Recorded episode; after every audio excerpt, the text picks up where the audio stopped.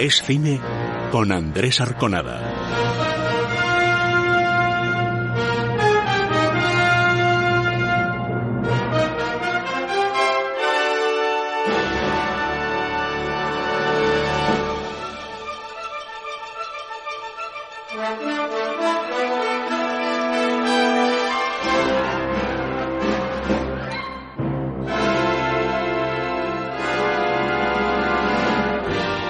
Noches amigos, bienvenidos a Cine, siempre aquí en el radio.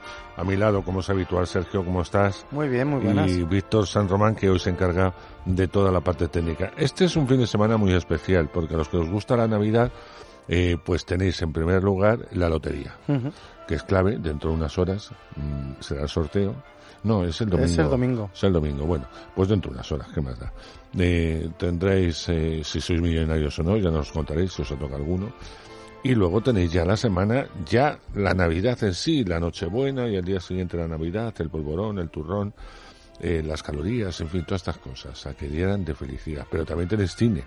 Poco se estrena esta semana, pero hay cine. Y además hay cine atrasado, con lo cual no tenéis por qué ir todos a ver eh, la Star Wars o la Guerra de las Galaxias. Es decir, hay muchas más ofertas. Pues dicho esto, eh, hacemos como eh, eh, es habitual en nuestro programa. Os vamos a proponer el concurso que estamos desarrollando hasta después de Navidades, ¿no, Sergio? y, y después de las Navidades, es decir, cuando pasen los Reyes, pues eh, diremos los nombres de los ganadores, pues sí son ganadores, pues son dos, ¿no? Son dos packs. Pues son dos packs, son dos ganadores. Y evidentemente os propondremos nuevos concursos. Empezamos con el gran concurso de Navidad de Steam en el radio. Sí, que vamos a mantener por gentileza de Sony Home Entertainment Video España. Vamos a sortear por un lado un pack de, de Sony de Navidad, de caja blanca en Blu-ray y un pack de DreamWorks que es en DVD. Empezamos por el, de, por el infantil, aunque a cada vez más a los adultos también les gusta la animación. Es un fantástico eh, pack de 23 películas, que es un regalo ideal para estas navidades, que contiene películas del estudio DreamWorks, pues como puede ser Trolls, Ants, Los pingüinos de Madagascar, Capitán Calzoncillos, El bebé jefazo, Los Cruz, El gato con, boca, con botas, B-Movie, El príncipe de Egipto, en fin, hasta 23 películas de animación del estudio DreamWorks. Y luego, por otro lado, vamos a sortear también el pack más adulto de de 20 películas de, del estudio Sony. Son, en este caso, son en Blu-ray. También hay alguna película de animación, animación de adultos como La fiesta de las salchichas, para toda la familia como Hotel Transilvania 3. Y está, pues, Jumanji, Bienvenidos a la Jungla, Blade Runner 2049, Venom, Godzilla, After Earth, en fin, de Tourist. Un auténtico regalazo para estas navidades. Lo que preguntamos, ¿qué película de, de cada pack o del pack que vosotros queráis eh, participar eh, os ha marcado más y por qué? Bueno, eh, es fácil encontrar los packs. Quiero decirte que pueden entrar a nuestra página en nuestra página web y en las redes sociales lo pueden ver. Bueno, pues entrar en nuestra página web porque eh, la pregunta que nos ha hecho Sergio es eh, es muy facilita, ¿no? Estamos hablando de que, a qué película de la eh, de la selección le tienes un cariño especial y por qué, ¿no? Eso es lo que nos tienen que decir. Lo podéis hacer a través de mail, que es, ya sabéis, estine más concurso arroba esradio.fm, estine más concurso arroba esradio.fm y también lo tenéis eh, en nuestro Facebook y en nuestro Twitter. Facebook es Cine Comas Radio y en Twitter es Cine Radio, todo junto. Bueno, pero hay concurso semanal y últimamente os regalamos entradas para que vayáis al cine. Una película que además se estrena este fin de semana, que ha pasado el corte eh, de los films seleccionados para películas de habla no inglesa, eh, y es una buena oportunidad para ir viendo algunas de esas pelis que van a luchar por el Oscar si al final se seleccionan las cinco y además eh, lucharán con la de Pedro que estoy convencido Pedro Almodóvar que va a pasar el corte fijo sí o sí hablamos de una gran mujer, nos sitúa en 1945 en Leningrado.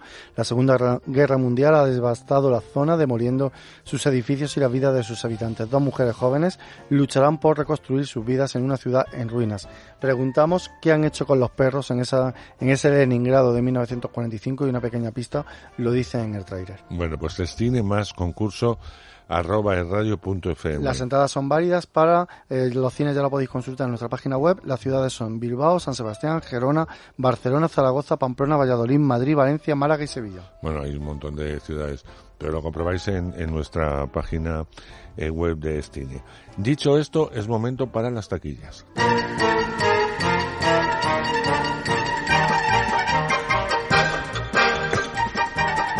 Sergio, empezamos con las taquillas americanas. Efectivamente, empezamos en el puesto número 10 con Manhattan sin salida en su cuarta semana, una caída ya del 58%, lleva poco recaudado en Estados Unidos, 26 millones 300 mil dólares a nivel mundial, pero se ha estrenado en muy pocos países, 37 millones casi 900 mil dólares y en España se estrenará el próximo 14 de febrero. Aguas Oscuras, con una caída del 50% en su cuarta semana, lleva recaudado en Estados Unidos 8 millones 900 mil dólares. Un amigo extraordinario, película de Sony, que está protagonizada por Tom Hanks. En Estados Unidos lleva 49 millones 300 mil eh, dólares. Eh, en Europa y demás se estrenará en el mes de enero. Queen and Slim de Universal, con una caída del 45,8% en su tercera semana, lleva recaudado 33 millones de dólares. Le Mans 66, esta película sobre Fórmula 1, en su quinta semana ahí aguanta en el puesto número 6, con una caída más leve del 37% y lleva recaudado en Estados Unidos 98 eh, millones de dólares, de dólares y a nivel mundial 185 millones de dólares. Navidad Sangrienta, película de Universal, en su primera semana ha entrado mm, en quinta posición y no ha hecho demasiada taquilla, 4 millones casi y medio de dólares, a nivel mundial lleva 7 millones y medio de dólares, es una cifra baja y es bueno esta moda de los últimos años de estrenar cine de terror en plenas navidades.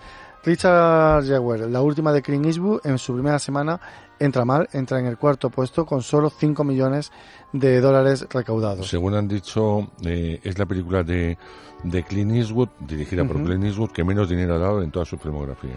En España llegará el próximo 3 de enero, en pleno, bueno, pues en los días esos que tenéis festivos después de Año Nuevo. Puñales por la espalda, ahí aguanta en, su tercera, en la tercera posición en su tercera semana, con casi 79 millones de dólares en Estados Unidos, 162 millones a nivel mundial. Frozen 2 sigue eh, ahí, en el puesto número 2, con muy buena recaudación del fin de, una caída ya bastante alta, 45% y medio eh, de caída. En Estados Unidos lleva 366 millones y medio de dólares y a nivel mundial 1.032 millones de dólares. Suponemos que. la barrera de los mil. Efectivamente, la barrera psicológica de los mil. Y evidentemente, esta semana se estrena Star Wars, que era y la película que entra bastante bien. Jumanji, siguiente nivel. En su primer fin de semana en Estados Unidos ha hecho 60 millones 100 mil dólares. Y a nivel mundial, en su primer fin de semana, 212 millones y medio de dólares, por lo que habrá más Jumanji, evidentemente. Pues sí, yo estoy convencido. Eh, la gran mentira ocupa el puesto número 10 de la taquilla española. Esta película de Warner con tan solo eh, en su segunda semana 600.000 euros es poco dinero, se puede hablar de pinchazo. Ahora, para pinchazo, el de Los Ángeles de Charlie, que en su segunda semana todavía no ha alcanzado el millón de eh, euros. Y fijaros que la taquilla norteamericana no está ya. Eh, Las Christmas, también pinchazo para esta peli que lleva un poquito más, un millón eh, cuatrocientos mil euros en su tercera semana. Midway, la película de Emmerich, en su segunda semana ha caído un 66%, con lo cual metemos lo peor para la semana que viene y tampoco alcanza el millón de euros. Una eh, Navidad Sangrienta entra en el puesto número 6 con un poquito más de 224.000 euros.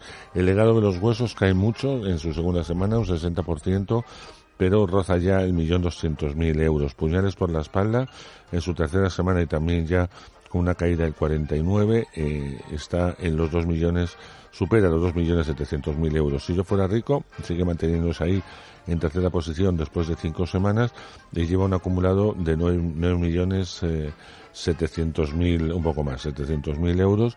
Y yo creo que hará eh, eh, en las Navidades eh, supera la barrera de los 10 millones con facilidad y, puede alcanzar incluso los 11 o 12. Frozen 2 cae en su cuarta semana al puesto número 2 con una caída también importante de 62%, pero ahí está con más de 15 millones, concretamente 15 millones 233 mil euros. Jumanji en su primera semana de exhibición casi dos millones y medio, con lo cual es una película que arranca bien. Y aunque eh, Star Wars la va a desbancar, eso está claro, pero bueno, habrá un público fiel para, para Jumanji.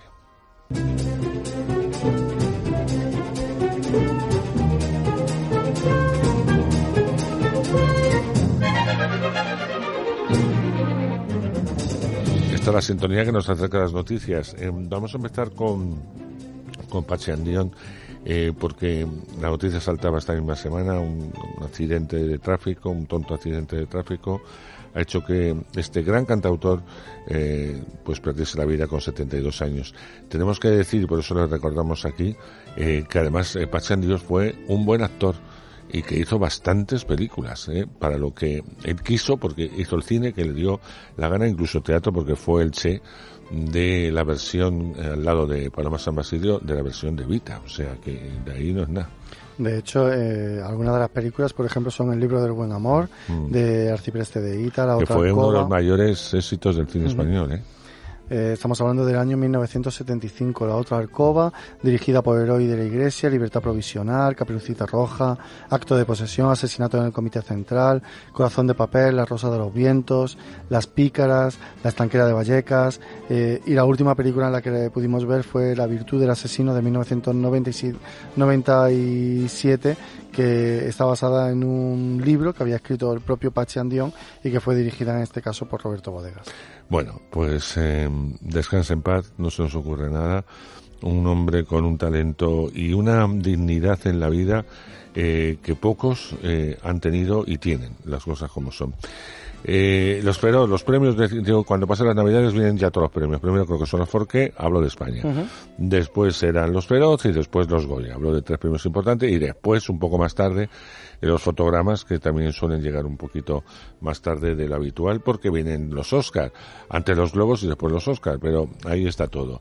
Así que os vamos a echar a hacer quinielas y hablar de ello. Pero la noticia que se producía eh, ayer mismo es que mm, a los nominados que ya os contamos en su momento de los premios Feroz se suman ahora los eh, eh, que de alguna forma selecciona el propio comité, que son el Feroz documental y el premio especial. Efectivamente, bueno, esta semana hay que decir que este año los premios Feroz, en un acierto, a mi modo de ver, están haciendo una serie de encuentros con los nominados y demás. Y, por ejemplo, ayer dirigías tú, ayer jueves, Sí, un eh, un encuentro con el Feroz de Honor, que es doble este año, que son para los hermanos Julia y Emilio Gutiérrez Cava, que, que fue una delicia y un éxito Oh.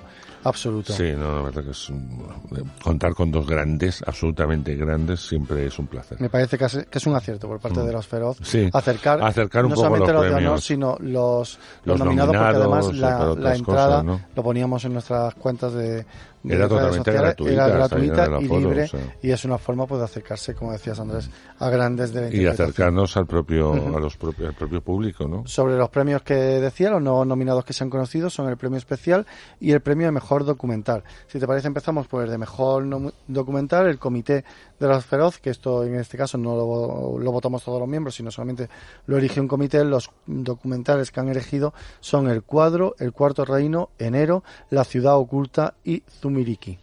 Perfecto. Y mm, hay que decir que el premio especial son también películas que selecciona el propio comité y que son aquellas películas que hubieran merecido una mejor suerte en taquilla. Efectivamente. No son las que están nominadas eh, por todos los socios, sino aquellas que se consideran, pues que han sido películas malditas, entre comillas, que la gente no ha ido y que tenían una calidad como para que se estrenase, eh, para que la gente hubiera, vamos, que el público hubiera eh, ido más a las salas. Y ese- ese- este premio es porque son, eh, en cierto sentido, las olvidadas. Como no funcionaron mucho en taquilla, no estuvieron muchas semanas en taquilla, muchas veces los miembros las olvidamos a la hora, A la de, hora de votar, votar, sí. Y eso no significa que no sean buenas películas y por eso se da este reconocimiento especial. Las películas son Boy, de Jorge Fontana, La Banda, de Roberto Hueso, La Virgen de Agosto, de Jonás Trueba, Ojos Negros, de Marta Layana e Ivez Castelo, que además la, las tuvimos en el programa, en el, en El Festival, de, Festival Málaga. de, de Como Viva la de banda, eh, también estuvieron. Igual Jonás han estado todos. o sea, Efectivamente, al igual que la banda, y no, y Jonás estuvo aquí en el estudio También, además. Y Sordo de Alfonso Cortés Cabanilla, que también se presentaba en el pasado Festival de Cine en Español de Málaga. Bueno, pues eh, dicho, eh, dicho esto, vamos ya con los estrenos.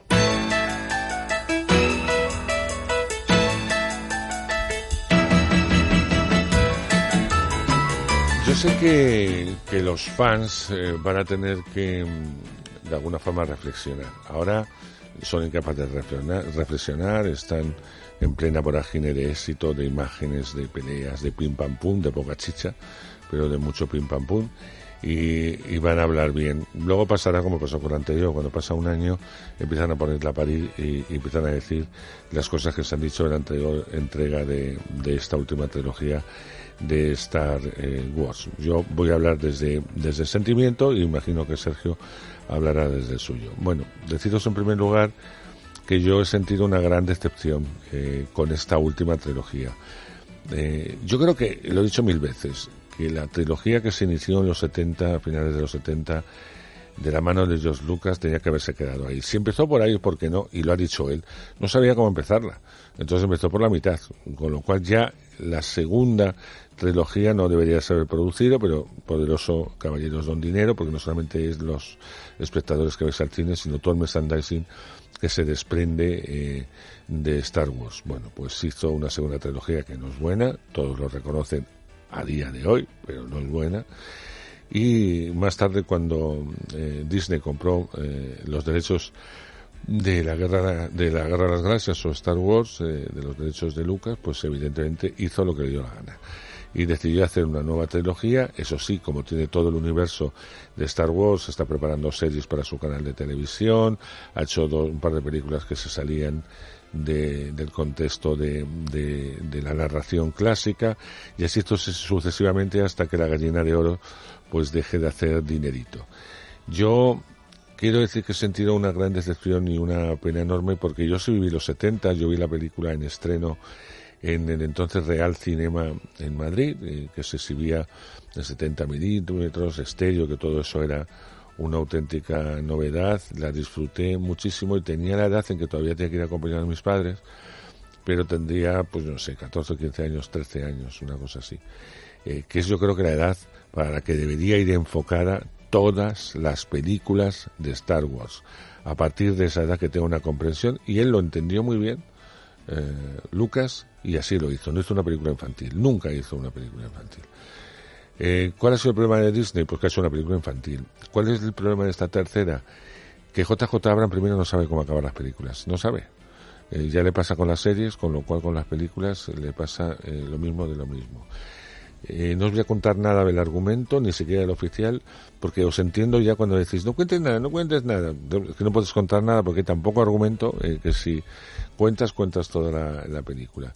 Pero sí insisto en decir que mm, eh, quiere hacer un homenaje a los fans, entonces decide sacar todo la vida y por haber de, de la saga, todo la vida y por haber de la saga, para que los fans se vayan con la lagrimita puesta, cosa que no logra pero lo, ha intentado. Em, las escenas de, luchas, las escenas eh, eh, bélicas, eh, pues son espectaculares, están muy bien hechas, pues un poco lo mismo de lo mismo, ya las hemos visto. O sea, no como algo nuevo, nuevo, nuevo, mm, peleitas, poco, pero bueno, bien hechas están. Ellos hacen lo que pueden, todos los actores, yo creo que también son eh, muy correctos y la peli no tiene ningún alma.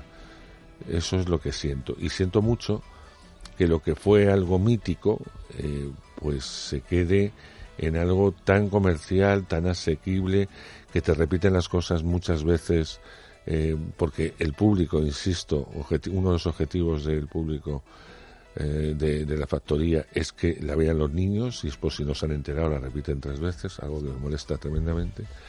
Y luego me molesta mucho la utilización que se ha hecho de, de Carrie Fisher, la princesa Leia.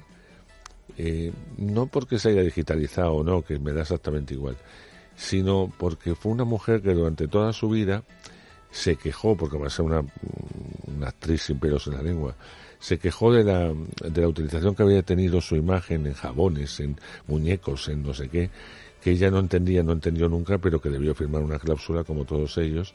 Entonces el merchandising no era tan fuerte, lo inventó de alguna forma, de una forma masiva eh, Lucas, eh, y lo dio toda la vida. Con lo cual, eh, el destino, por mucho que se empeñen Disney en decir que es una es un homenaje, no, pues mira, quítalo. O sea, de verdad, el mejor homenaje es que si esta mujer luchó contra todo eso, no utilices descartes o lo que tenga o lo que hayan utilizado para eh, recuperar el personaje. porque de alguna forma la estás utilizando. Y me parece terrible, eh, absolutamente terrible y una falta de respeto tremenda que espero que algún fan reflexione y lo diga en voz alta, porque esto no es un homenaje, es una utilización por parte de JJ Abrams. Eh, y por supuesto a la factoría, porque cuando murió, que murió en un infarto en un avión, eh, no estaba escrito eh, esta tercera esta tercera parte, aunque hubiera un esquema. Así que, no me vengan con cuentos y no me vengan con tonterías de homenajes.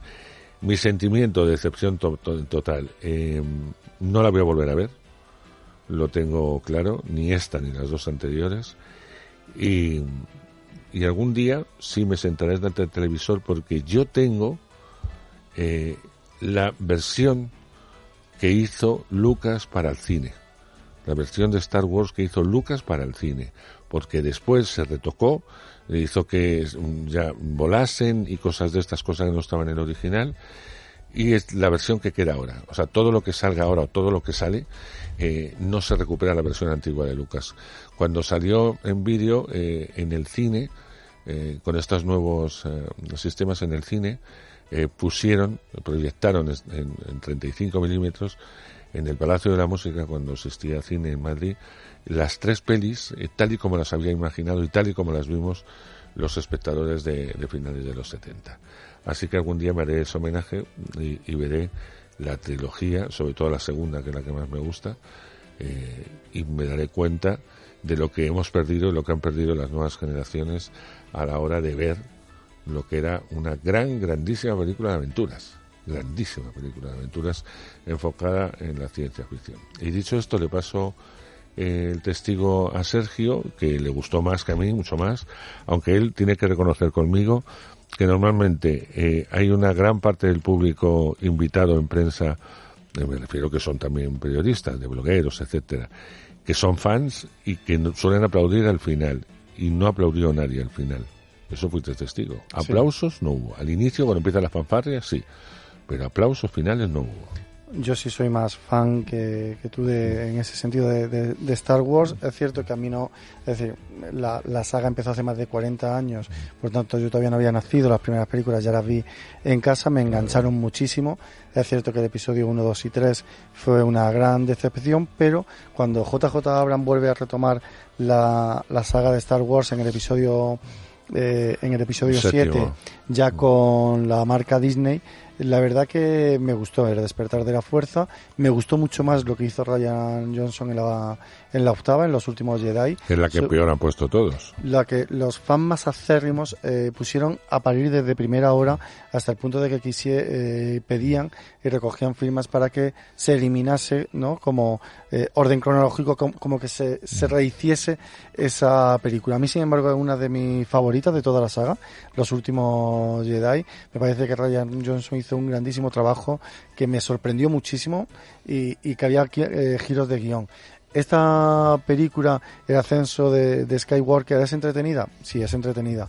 Es excesivamente larga, también es cierto. Dura más de, dos horas. Casi dos horas y media. Pero eh, no, eh, no me sorprende. Es una película que no me sorprende, que es bastante previsible yo no critico tanto el abuso de nostalgia, porque es cierto que en todas las sagas, y eso pasa en todas, hmm. lo hemos visto en Jurassic World cuando recupera... Ya, pero falta homenajearse tanto a sí mismo. Claro, el centro de visitantes o, los primeros jeeps de... Se homenajea a sí misma continuamente. Hmm. O sea, en un Entonces, sí es cierto que, que tira de nostalgia y, y, tira de, bueno, pues de, determinadas cosas que no queremos hacer spoiler, pero ya veréis.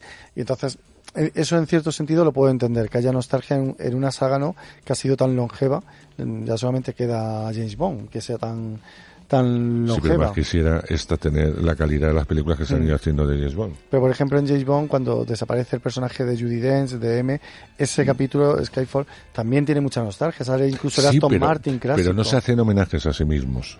Es que esta es, es que esta es un continuo homenaje. Entonces, para mí, ¿es entretenida? Sí. ¿Me sorprende como me sorprendió el séptimo y sobre todo el octavo? No. Creo que es bastante previsible, que JJ Abrams efectivamente ha tirado mucho de, artificios, de, de, fuegos artificiales y, bueno, me hubiese gustado más eh, que me hubiese sorprendido y sobre todo Una lo que decías, que me hubiese emocionado porque no llega Claro. a emocionarme como si me emociona el séptimo y sobre todo, repito, el octavo, por no hablar ya de la trilogía Es que te- inicial 4, que 5 te y 6. tiene que emocionar, es el Mm. final. Es, Es el final, el final. y no, en este caso no me emociona. Eso es a lo que yo me refería. Bueno, eh, vamos a escuchar un poquito de Star Wars doblado, claro está. Hemos transmitido todo cuanto sabíamos. Ahora mil generaciones viven en ti.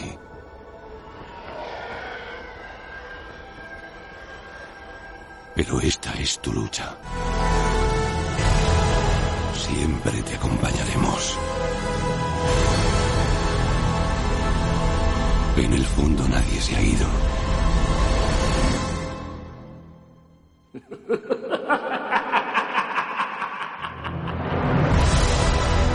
Bueno, eh, así suena eh, una de las pelis que más dinero va a dar en estas navidades, lo tenemos súper claro, digamos lo que digamos, todos lo que opinemos. Eh, yo lo único que pido a, a muchos compañeros, ya de aquí, eh, no hace falta irme a ningún lado, que me la van a poner por las nubes, ah, es que no, porque tal, porque bueno, me la van a justificar que dentro de un año me digan lo contrario, como me ha pasado con la anterior, porque entonces es que estoy a punto de grabarles a todos ellos. Es más, los voy a grabar. Pero la anterior cuando la, pase... la- la criticaron los más acérrimos, es decir, porque sin embargo otros somos No. muy entusiastas de la Yo de la te voy a decir ahora nombres y apellidos de que dijeron lo que te estoy diciendo, que parecido que a ti te gusta mucho, y hoy en día dicen que es una M. Mm. ¿eh? Entonces, esos les voy a grabar. De hecho, he estado a punto de meter en noticias porque Ryan Johnson, que no ha desaparecido de Star Wars, sino que le han dedicado a historias menores, que esto no significa que no vaya a haber más películas de Star Wars. Veremos Sí, historias como pero- Rogue One, como Han sí, Solo. pero no... no le, han llevado a, a otras películas de otros personajes secundarios y Ryan Johnson ha dicho que no hay que escuchar tanto a los fans. Creo que es un poco un dardo envenenado a JJ Abrams que sí suele guiarse bastante por lo que Hombre, dice la claro, es, es lo que le ha hecho para ellos, eso está claro. Bueno, que cambiamos totalmente de género, vamos a una película eh, más pequeña, evidentemente francesa. Hace un, un tiempo, no tantos años, se estrenó, pero Dios mío, ¿qué te hemos hecho? Eh, esa historia de un matrimonio bastante clásico francés que tenía hijas eh, muy diferentes y se habían eh, comprometido con hombres de distintas etnias, cosa que él, que es bastante, es bastante racista, o era bastante racista, lo llevaba fatal e intentaba disolver esos matrimonios. Al final todo acababa bien, era, sigo diciendo que es una comedia muy burda, por eso no entiendo a veces que compañeros que se meten cuando con películas eh, con comedias españolas que funcionan las llaman burdas y las llaman no sé qué cuando no tienen nada nada incluso son mejores que este tipo de cine francés o sea que yo no entiendo muy bien eh, a veces de verdad que se nos va a muchos la, la pelota bueno a lo que voy Eh, la película dio mucho dinero incluido en España que funcionó muy bien y era inevitable eh, la segunda parte que se llama eh, pero Dios mío ¿qué te hemos hecho ahora? me parece que es así Mm, eh, el Dios mío, pero ¿qué te hemos hecho ahora? Bueno, Sergio estuvo con sus, con el director y evidentemente su actor principal y ahora lo vamos a, lo vamos a oír. Pero mm, el argumento es mínimo, eh, han pasado los años, eh, creo que mm, ellos eh, han aceptado eh, han aceptado a su yerno, todo está tal, una de ellas está, una de las hijas está embarazada, pero le van a comunicar a sus hijas que se van a ir, de- quieren irse de Francia, quieren irse de París, para emprender una nueva vida en los países respectivos de cada uno. Sí, Ahí pero arranca, pero no así. No son lo- las hijas precisamente las que se quieren ir, Son los- sino los son los otros. yernos que son un musulmán, un judío, un Y un chino negro. y un africano, como si fuese un La chiste. ONU. Los cuatro se sienten que ya no son bien recibidos en Francia y quieren irse. Eh, las hijas mayores eh, ya tienen hijos, la pequeña, que es la última que se casó y era el argumento central de la primera película, se ha quedado embarazada y este matrimonio burgués de provincias eh, de provincias en Francia lo que no quiere es ver eh, no ver crecer a sus nietos, entonces ellos tendrán que hacer que sus yernos se enamoren de Francia, de una Francia que en cierto sentido ya no existe, que es la Francia un poco, ¿no? De De Gaulle, la Francia más, más clásica eh, de, hace, de hace años. Ahí es donde está el tono de la comedia, que precisamente este hombre, Crot, que es el personaje al que interpreta Cravier, pues eh, que es un quejica, tenga que hacer que sus yernos se enamoren de, de su país. ¿Hay sorpresa? No me parece que sea tan sorprendente como la primera. La primera me gustó bastante, me reí muchísimo. En esta te ríes, pero eh, Es lo es, mismo de lo mismo. es estirar para que siga haciendo dando dinero. claro. Bueno, pues eh, no engaña a nadie, así que a partir de ahí vosotros decidís. Eh, como decía, Sergio estuvo con su director, Philippe de Sobregón, y también con uno de los actores más conocidos en Francia, más respetados, más reputados y evidente más populares. Hablo de Christian Clavier, que interpreta al padre de este clan familiar. Vamos a oír eh, primero lo que eh, habló con eh, su director y después con su actor protagonista. ¿Cómo está? Oh, soy una abuela muy, muy feliz. Toda esa diversidad y esos colores son un bálsamo. Aquí somos unos privilegiados. ¿No estáis de acuerdo? Yo tengo problemas con Francia. Odile y yo hemos decidido mudarnos a Israel. Chao y yo nos vamos a China. Y nosotros a Argelia. Nos vamos a Bombay. ¿A Bombay? ¿Y por qué ahí? Yo haré carrera en Bollywood. Sus familias siguen dándonos bonitas sorpresas. Dios mío, ¿pero qué te hemos hecho ahora? Le entrevisté cuando presentó en Madrid, Dios mío, pero ¿qué te hemos hecho? Ya en Francia había sido un éxito, pero luego lo fue en todos los países en los que se estrenó. ¿Cómo explica ese éxito tan abrumador a nivel mundial? Difícil de explicar el éxito. Es más fácil explicar los fracasos que los éxitos. Es una comedia y lo que hace un éxito de la comedia es que la gente se ría. Es el boca a boca lo que funciona. El tema es también un tema que está muy eh, arraigado en la realidad francesa, pero es un tema muy universal. Eh, El público mexicano se rió, el, el marroquí también, el israelí. Explicar es difícil, pero para un director es algo extraordinario, un éxito así. Recupera los mismos personajes y supongo que era un reto el ver cómo continuaba la historia. ¿A qué nuevos conflictos los iba a enfrentar? ¿Por qué se le ocurrió sacarlos o que quisieran salir de Francia? A la vez es un tema de actualidad porque había muchos testimonios de franceses de origen magrebí y africano que se quejaban de no prosperar en Francia pues, debido a su religión, el color de la piel, etc.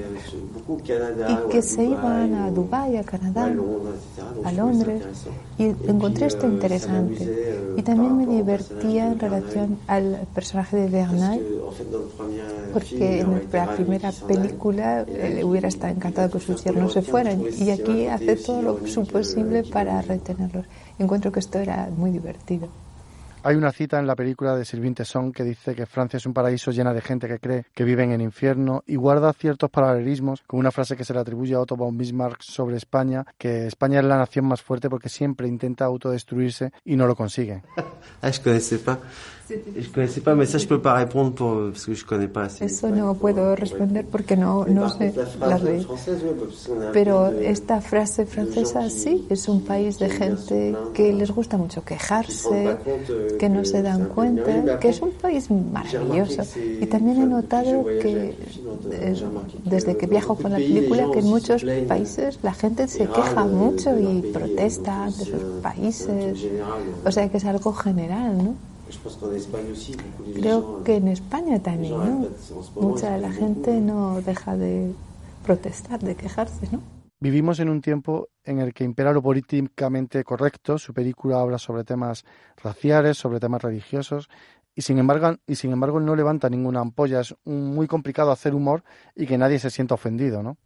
Alors moi, en fait, je, je veux pas que les... C'est pas le but, c'est surtout pas Para que les gens mí- se sentent offensés.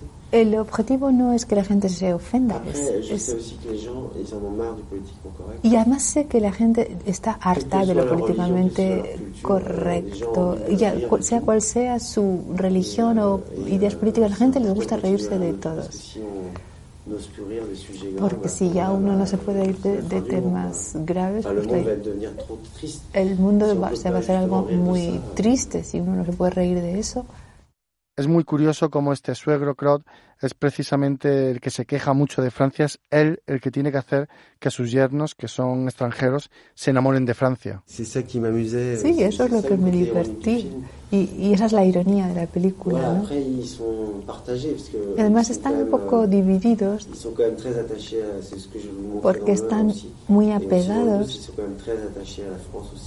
Los yernos están también muy apegados a Francia, incluso si quieren irse. Vemos que los personajes han evolucionado, hay unas relaciones totalmente diferentes y con mayor complicidad entre los yernos. Eh, Han aprendido a conocerse. Y cuando la gente se conoce, tienen menos desconfianza, menos prejuicios, aprenden a amarse. Me ha parecido muy bonito que, que su película es un amor a las provincias. Francia no es solo París o España no es solo Madrid, ¿no? Si, exactamente. Et euh, oui, oui, en fait. En on, on a tendance à prendre Paris. Et, Porque en Francia hay una tendencia a ver París y, y nada más. Hay una decena de regiones magníficas de Paris. y mucha gente de París se marcha, de hecho, porque euh, la vida es dura en París. Es muy caro, puis, es euh, complicado y uno tiene ganas de respirar y ver vacas también. Y creo que quizá ese fenómeno exista en España, no sé. Es curioso cómo los yernos eh, se quejan de los tópicos que hay sobre sus razas, pero son ellos también los que tienen tópicos sobre, sobre otros, por ejemplo, sobre la India y que adoran las vacas. Sí, no es que adoran las vacas, es que las vacas son sagradas. Lo que he querido mostrar en la película es también que todos somos iguales en relación a esto, que todos tenemos prejuicios sobre los demás, ya sea cual sea el color de tu piel o tu religión, que hay prejuicios sobre otros. Y el hecho de conocerse y de vivir juntos, esto permite disminuir, disminuir estos prejuicios.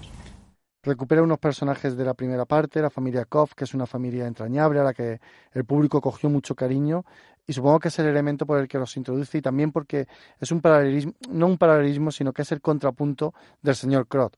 C'est l'alter ego des Verneuil. c'est ça qui m'amusait, c'est-à-dire que c'est son. Eso es lo que me, ah, me divertía, que es el, el alter ego del señor Benoit. Este señor Coffey podría ser su hermano, porque tiene la- el mismo carácter, la misma manera de ver las cosas y, y- y están llenos de prejuicios sobre los Ouais, demás. c'est- du coup, c'est l'effet des personnages qui se. Eh, qui se. O sea que son dos, son de dos personajes que se quieren como hermanos, pero también se pelean como hermanos. Me gusta mucho el elemento que introduce en el guion. Son en principio los yernos los que quieren irse y convencen a sus mujeres, y luego es al contrario. Ellos quieren quedarse y tienen que convencer a sus mujeres, que son las francesas, de quedarse. Et en fait, euh, toute la comédie, ça naît de conflits. euh, Toda, la, to- cual- toda comedia nace de conflictos. Entonces, tenía que crear euh, conflictos entre el padre, entre con la- su mujer. Toda la película es una lista de conflictos por resolver. Es una película muy actual en cuanto a temas. Introduce, por ejemplo, la homosexualidad o el tema de los refugiados. Oui, oui, bah oui, moi j'aime bien me. Sí, a mí me gusta mucho de hablar de euh, lo actual. Et en fait, on avait un. on, euh, je voulais absolument qu'il y ait un mariage dans, Yo quería que dans le hubiera film. Enfin, ça quería- le premier, et en fait, il restait qu'une seule un- en- una película solo queda una, una boda en la película y solo quedaba una persona por casar y entonces para crear otro conflicto es que se casara con otra mujer y para el señor Coffey que es tan retrógrado era una catástrofe, ¿no? Sin embargo, para el protagonista, para el personaje que hace Clavier, vemos que tiene muy buen corazón. Intentando no hacer un spoiler, eh, lo que vemos eh, en ese final es que ese personaje tiene un gran corazón. Sí, tiene muchos defectos, pero es alguien humano. no quiero contar el final. Y eso demuestra que, que estamos dispuestos a hacer cualquier cosa por nuestra familia, ¿no? La familia es sagrada. Es una de las po- co- pocas cosas que quedan, que siguen siendo sagradas ¿no? en el mundo. Pero también está bien de reírse de lo sagrado. Hay un momento en que su película es casi un canto amor- de amor a Francia. Supongo que eso para un francés habrá sido muy bonito de escribir y dirigir. Un euh. Sí, es un encantador, pero también es muy crítica. Es una, es una mezcla de los dos. de. Sí, es verdad. Yo como soy francés, pues no me puedo impedir criticar, no puedo, pero sí, es verdad, también hay un canto de amor. ¿Habrá tercera parte?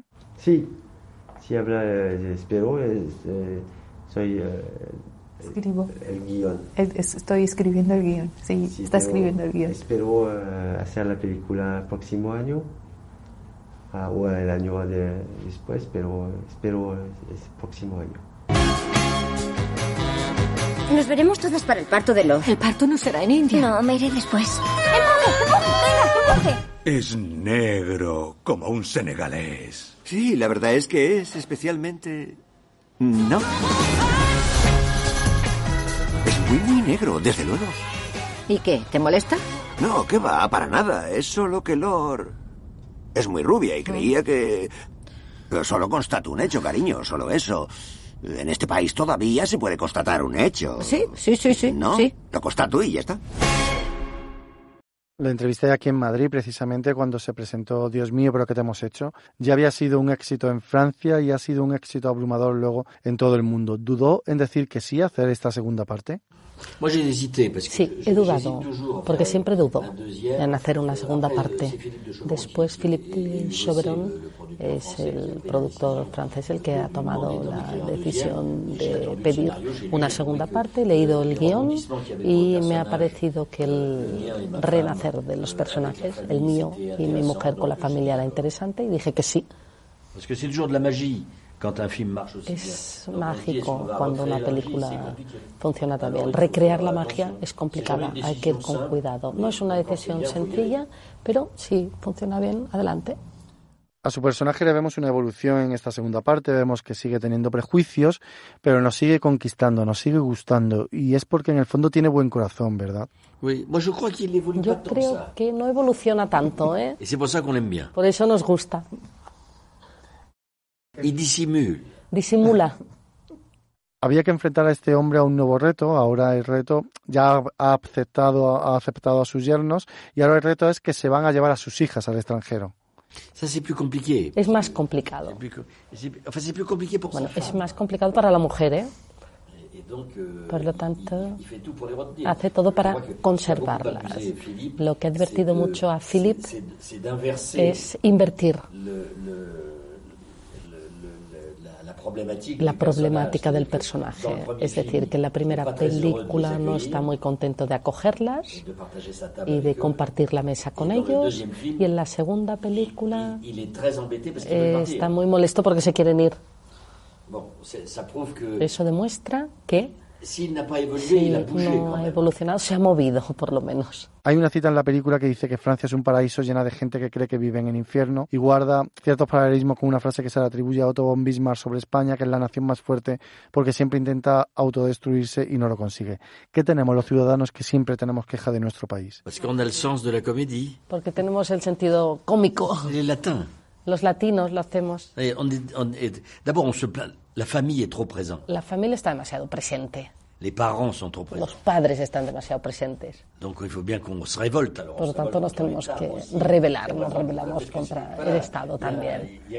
Hay algo est, que- euh, qui, qui ne s'exprime que violemment. Solamente se expresa con violencia. Porque pienso, me parece que hemos, tenemos una experiencia de la familia un poco arcaica en estos países latinos, France, Italia, España, Francia, más que en los países anglosajones. Y tengo la sensación que en los países peu plus protestantes hay una distancia aún más grande euh, que se toma.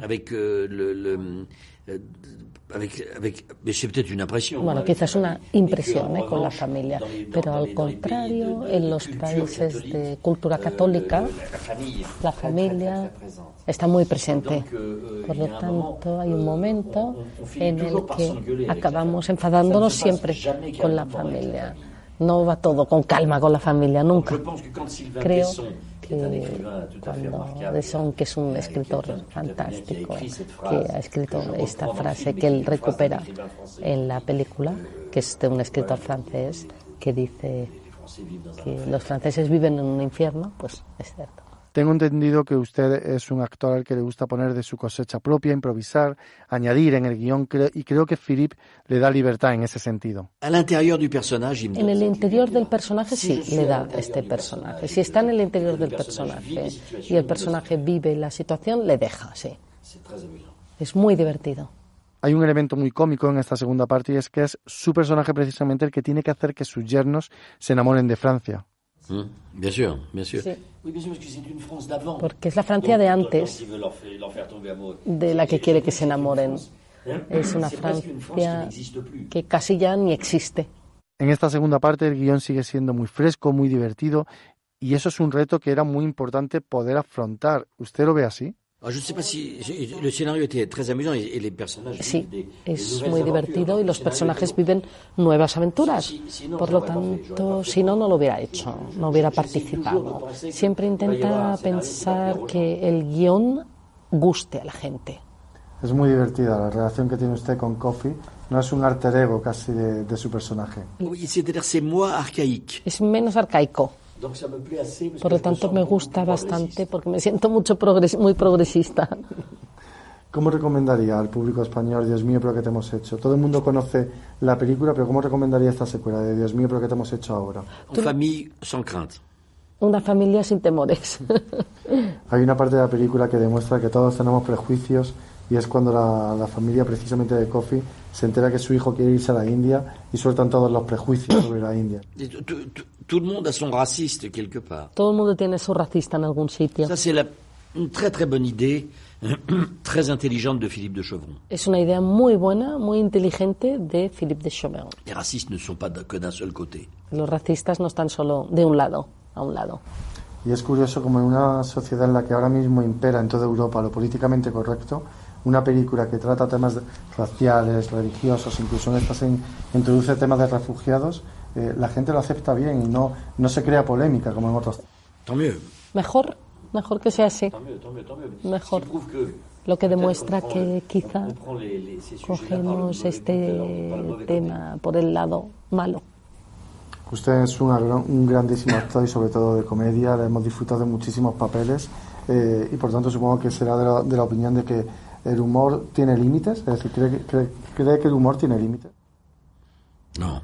C'est la manière de rester vivant. Es la manera de permanecer vivos. Même dans les pires moments. Incluso en los peores momentos. Dans les pires moments tragiques de la, de la vie. En los momentos si trágicos de la vida. Si pierdes el humor, estás muerto. Vie, Pequeña esperanza de vida siempre existe con el humor. Humor y belleza. Voilà, vous avez l'un ou l'autre. Tienes uno u otro. De mon point de vue. Hein. En su opinión. Al final en todos los países pasa que pensamos que Francia es París, que España es Madrid o, o Reino Unido Londres. Y en esta película es un canto de amor a la provincia. Oui, enfin, moi je trouve que Me parece que España es distinto. ¿eh? España es diferente. Hay verdaderas regiones en España. Andalucía no tiene nada que ver con las Baleares, ni con Cataluña, que no tiene nada que ver con Galicia, ni con Madrid. Y creo que es un país federal. Tenemos esta suerte y espero que siga siendo unido así. Francia está mucho más descentralizado e Inglaterra mucho más descentralizado. El problema del Brexit es ese, que Inglaterra está descentralizada y uno de los problemas de Francia es que Francia es París y no mucho más. Eh, ese es un problema.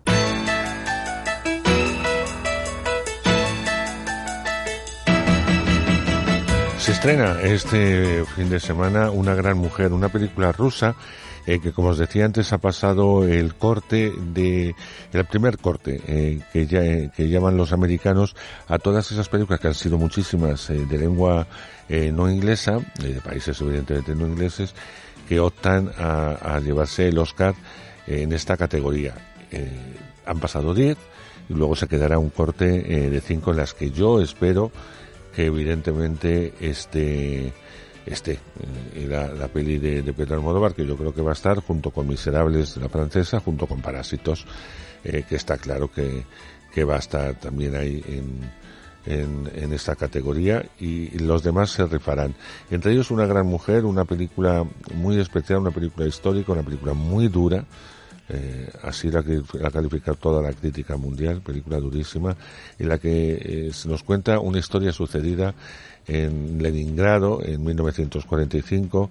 Estamos en plena Segunda Guerra Mundial, pero ya, ya prácticamente acabado, ¿no? Está, la ciudad quedó destruida, eh, los edificios, eh, no había para comer, no había para moverse los ciudadanos en Malvin y sobre todo sobreviven como pueden. En ese entorno van a aparecer las eh, dos protagonistas, dos mujeres, Iva y, y Marsa, eh, que son dos jóvenes que tratan de encontrar, eh, como dice y reza la hipnosis, un propósito y de paso algo de esperanza para poder reiniciar sus vidas y salir adelante. Son esas películas que hacen los rusos de mucha calidad, con una fotografía excelente. Los rusos suelen ser muy buenos actores, con lo cual funcionan muy bien. Y son películas que funcionan, valga la redundancia, mucho mejor en el eh, circuito de versión original que en el circuito doblado, pero también se estrena en este circuito, con lo cual le dan un respiro a que se pueda ver en más ciudades. Vamos a escuchar un poquito, eh, como hacemos con todas las películas, el tráiler o el avance de Una gran mujer. Me han dado el alta, gracias por todo. Vaya, ya se va. Por una vida nueva y pacífica. Por la victoria. Salud. Salud. Salud. Pasca, Pasca, mira. ¿Sabes lo que es? ¿Nunca has visto un perro? ¿Dónde iba a haber un perro? Se los han comido a todos. ¿Y sobre ella? ¿De qué la conoce? Me alegro mucho de verte. Luchamos juntas. Estaría bien si pudiésemos darle su apoyo y consolarla. Flixolé te ofrece este espacio. Estoy encantado. Eh, ya está la Navidad encima. La tenéis ahí. O sea, el, el, domingo nos puede tocar la lotería. Nos puede tocar la lotería. Pero aparte que nos puede tocar la lotería, luego viene el turrón, los polvorones. Estamos ahí el 24, 25, luego viene el Año Nuevo, luego vienen los Reyes. ¿Y qué pasa en todas estas fechas? Que nos empeñamos en regalar cualquier cosa. Y eso es lo malo. Que cualquier cosa no vale. No. Hay que regalar cosas inteligentes, cosas que nos hagan felices. El cine es una de las cosas que más felices nos hacen. Nuestro cine, el mejor cine español, mucho más.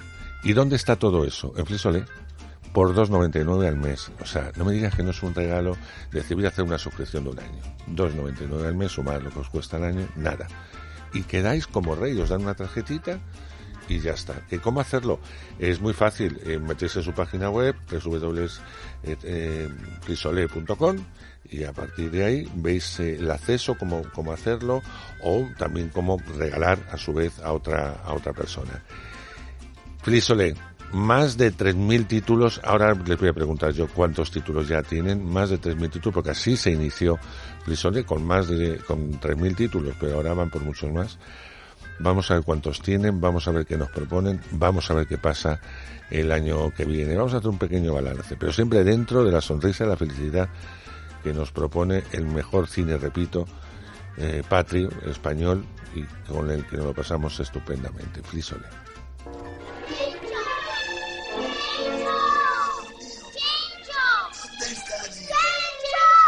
¿Dónde te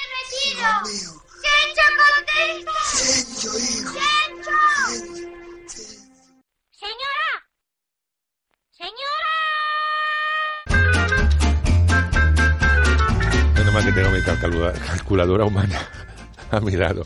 María José, ¿cómo estás?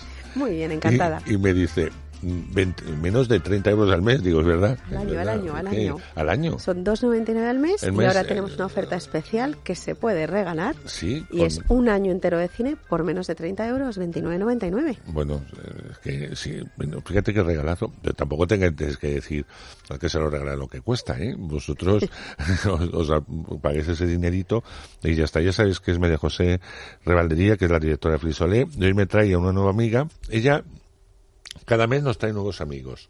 Y me doy cuenta de todo lo que trabajáis en Frisolé, porque trabajáis como enanitos, como se decía antes. Esto no es ningún insulto a nadie, ¿eh? Eh, como Blancanieves y los siete enanos, en la mina, allí, trabajando, pero con felicidad, porque todos siempre venís con mucha sonrisa, con, con muchas ganas. Y Raquel Gómez es directora de, programación de Ocho Madrid, otro de los canales que tengo fijo en mi televisión, y, y responsable además de contenidos, que es por lo que está aquí, de Flisore. Muy bienvenida. Muchas gracias. Y ya te puedes desear la feliz Navidad, todo, porque ya lo tienes todo encima. Bueno, yo es que estoy deseando que, que, llegue y además con las colecciones tan bonitas que hemos hecho para Navidad, porque te cuento, lo que hemos preparado para la gente de Flixore es vivir la Navidad. Hemos preparado una nueva colección que se llama Cine para compartir, porque queremos que la gente se sienta a compartir el cine, ¿no? Estamos en una época en la que uno se pone en el televisor, el otro se pone con el móvil, el otro se pone con la tablet pues queremos volver a sentar a la familia estas Navidades. ¿Qué te parece? Ay, me parece de maravilla. Me parece absolutamente de maravilla. Estaba viendo, porque me han traído el listado de... es que lo que hace Frisole que me gusta mucho es que nos hace sugerencias. Todas esas películas están, están. Y las puedes buscar, igual que estas, pues puedes buscar otras eh, en el buscador que tienen, que es muy fácil. Tú entras en la película con el autor, con el director, con el actor y te va a salir. Pero nos van dando eh, cada mes o cada 15 días, nos van diciendo, pues hemos preparado este tipo de paquete, este tipo de ciclo, etcétera, que nos hace mucho más sencillo eh, esa búsqueda. Tenemos, por ejemplo, todas las películas, o casi todas, de Paco Martínez Soria que la han elegido en esta vez, de Rocío Durcal, de Marisol, algunas de ellas. Clásicos como Las chicas de la Cruz Roja, de Pili Mili, que eran eh, pues otras... Eh, eh, niñas no eran tan niñas, pero jovencitas, jovencitas del cine español, ¿no? Que empezaron con dos gotas de agua. Zampo y yo, que fue el inicio de, de Ana Belén. También tenemos a, a, Pablito Calvo con mi tío Jacinto y eh, por poneros un ejemplo eh, Joselito algunas de las canciones de Joselito comedias tan divertidas como no somos de Romeo y Julieta de Alfonso Paso eh, una de los grandes clásicos del cine español Los ladrones eh, somos gente honrada que aquí vemos a un jovencísimo José Luis Oceros Pepe Isber y Antonio Garisa. Eh, bueno eh, Enrique Llana, que fueron todo un fenómeno en sus momentos. Estoy hablando de, de esas sugerencias. ¿Cómo ha sido un poco esa selección? Raquel, ¿por qué? Bueno, o, tú, no tengo que interrumpirte. Raquel, que lo sabe mucho mejor que yo. Pues es muy fácil, porque yo recuerdo que una de las maneras de descubrir cine es pues cuando eres niño y en tu casa te enseñan y te enseñan a ver y se comparte.